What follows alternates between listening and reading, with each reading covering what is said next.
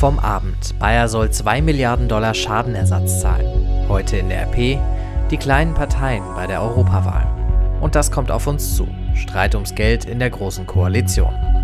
Es ist Dienstag, der 14. Mai 2019. Der Rheinische Post Aufwacher. Der Nachrichtenpodcast am Morgen. Mit Julian Trost, guten Morgen. Schön, dass ihr mit uns aufwacht. Bevor ich euch sage, was am Abend und in der Nacht so passiert ist, will ich einmal kurz gratulieren. Herzlichen Glückwunsch an George Lucas. Der Vater von Star Wars und Indiana Jones feiert heute seinen 75. Geburtstag und es gibt, glaube ich, keinen Filmemacher, der seinen Fans so oft leuchtende Augen, aber auch so oft schwere Kopfschmerzen bereitet hat. May the 14th be with you. So. Und jetzt mal zu den Schlagzeilen vom Abend und aus der Nacht. Der Leverkusener Chemiekonzern Bayer soll 2 Milliarden Euro Schadenersatz an ein Ehepaar aus Kalifornien zahlen. Die beiden machen den Unkrautvernichter Roundup für ihre Krebserkrankungen verantwortlich und eine Jury hat ihnen jetzt zugestimmt. Ein Bestandteil von Roundup ist das umstrittene Glyphosat. Hergestellt wird Roundup von der neuen Tochterfirma von Bayer Monsanto. Die hat Bayer für knapp 60 Milliarden Euro übernommen und die Schadenersatzforderungen gehen mittlerweile auch in die Milliarden. Das war jetzt schon die dritte schwere Niederlage von Bayer vor einem US-Gericht beim Thema Glyphosat. Bayer hat aber auch schon angekündigt, Rechtsmittel gegen das Urteil einzulegen. Sören Gies berichtet aus den USA für die deutsche Presseagentur. Sören, es gibt noch hunderte weitere solcher Klagen.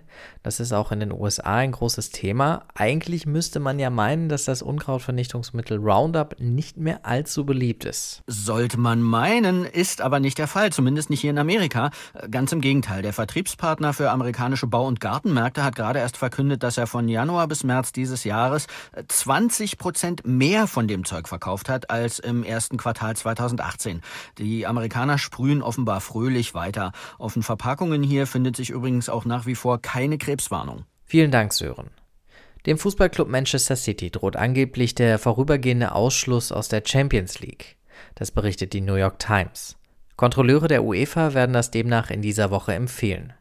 Es geht um angeblich verschleierte Zahlungen des Clubbesitzers Scheich Mansour an Manchester City. Die wurden durch die sogenannten Football Leagues Enthüllungen bekannt. Manchester City ist am Sonntag zum zweiten Mal hintereinander englischer Fußballmeister geworden mit satten 98 Punkten. Für das Team spielen auch die deutschen Nationalspieler Leroy Sané und Ilkay Gündoğan. Mit einem weiteren Medienbericht vom Abend gehen wir über zu dem, was heute in der Rheinischen Post steht. Im Fall Lüchte hat die Staatsanwaltschaft Anklage gegen zwei der Beschuldigten erhoben, das berichten Süddeutsche Zeitungen, WDR und NDR. Wir haben mit dem Anwalt Peter Wüller gesprochen, der vier Opfer vertritt. Er sagt, die Aussagen der Kinder seien so eindeutig, dass er mit hohen Haftstrafen rechnet und hält es auch für möglich, dass die mutmaßlichen Täter nach der Haft in Sicherungsverwahrung kommen, falls sie verurteilt werden. Unterdessen haben Ermittler unserer Redaktion gegenüber angedeutet, dass der Fall Lüchte die Aufklärung in anderen Fällen behindert, weil so viele Kräfte für diesen Fall zusammengezogen werden. Das alles lest ihr heute in der Rheinischen Post auf der Titelseite, das ausführliche Interview mit dem Opferanwalt auf der Seite 3. In der Rheinischen Post heute geht es auch nochmal um Bayer und seine Tochterfirma Monsanto. Monsanto hat nämlich auch in Deutschland eine Liste von Glyphosat-Kritikern erstellt. Zunächst war so eine Liste in Frankreich bekannt geworden. Die Kritiker sollten offenbar beeinflusst und überwacht werden. Bayer selbst hat eine Kanzlei damit beauftragt, das Vorgehen von Monsanto zu untersuchen.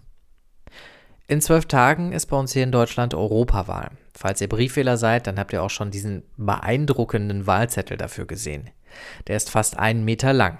Das liegt daran, dass diesmal besonders viele kleine Parteien zur Wahl antreten.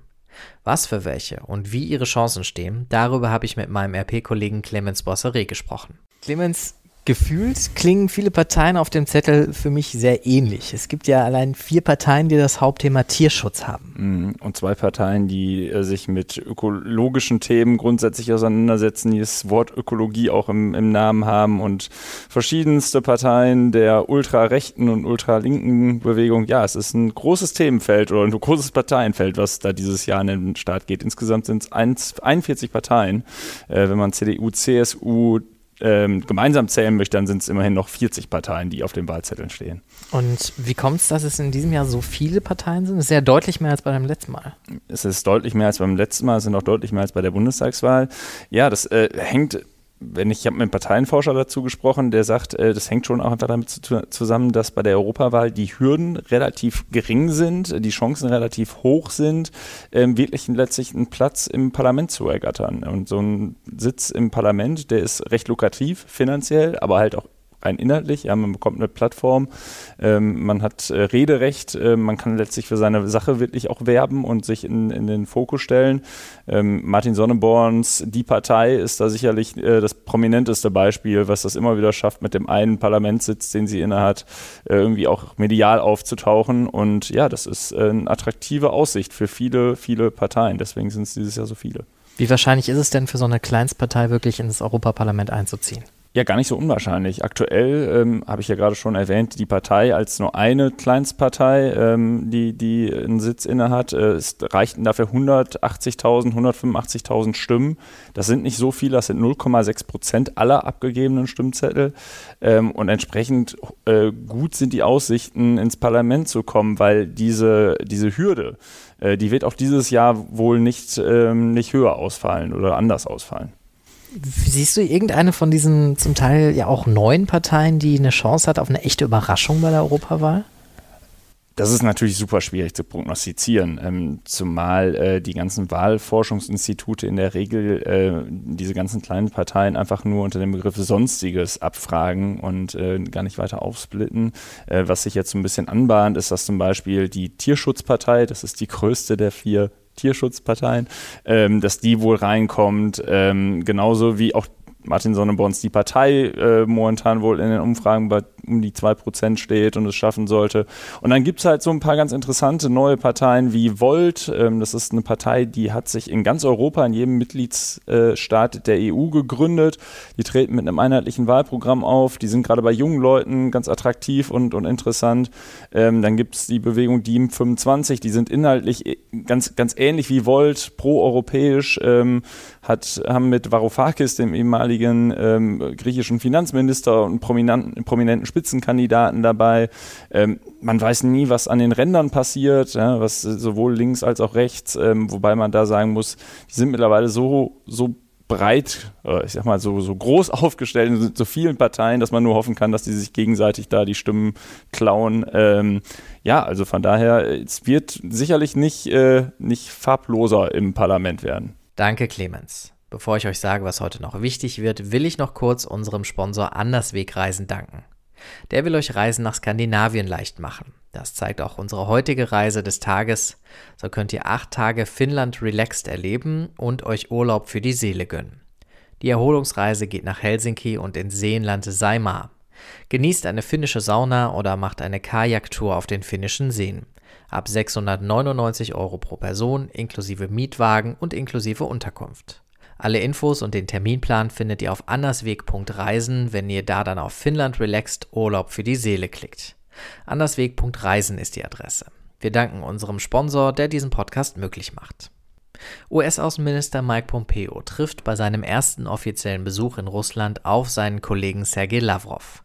Die beiden haben viel zu besprechen. Russland und die USA sind sehr unterschiedlicher Meinung, etwa bei der Lage in Venezuela, in Syrien und in der Ukraine. Pompeo und Lavrov hatten sich erst in der vergangenen Woche in Finnland bei einem Treffen der Außenminister des Arktischen Rates ausgetauscht.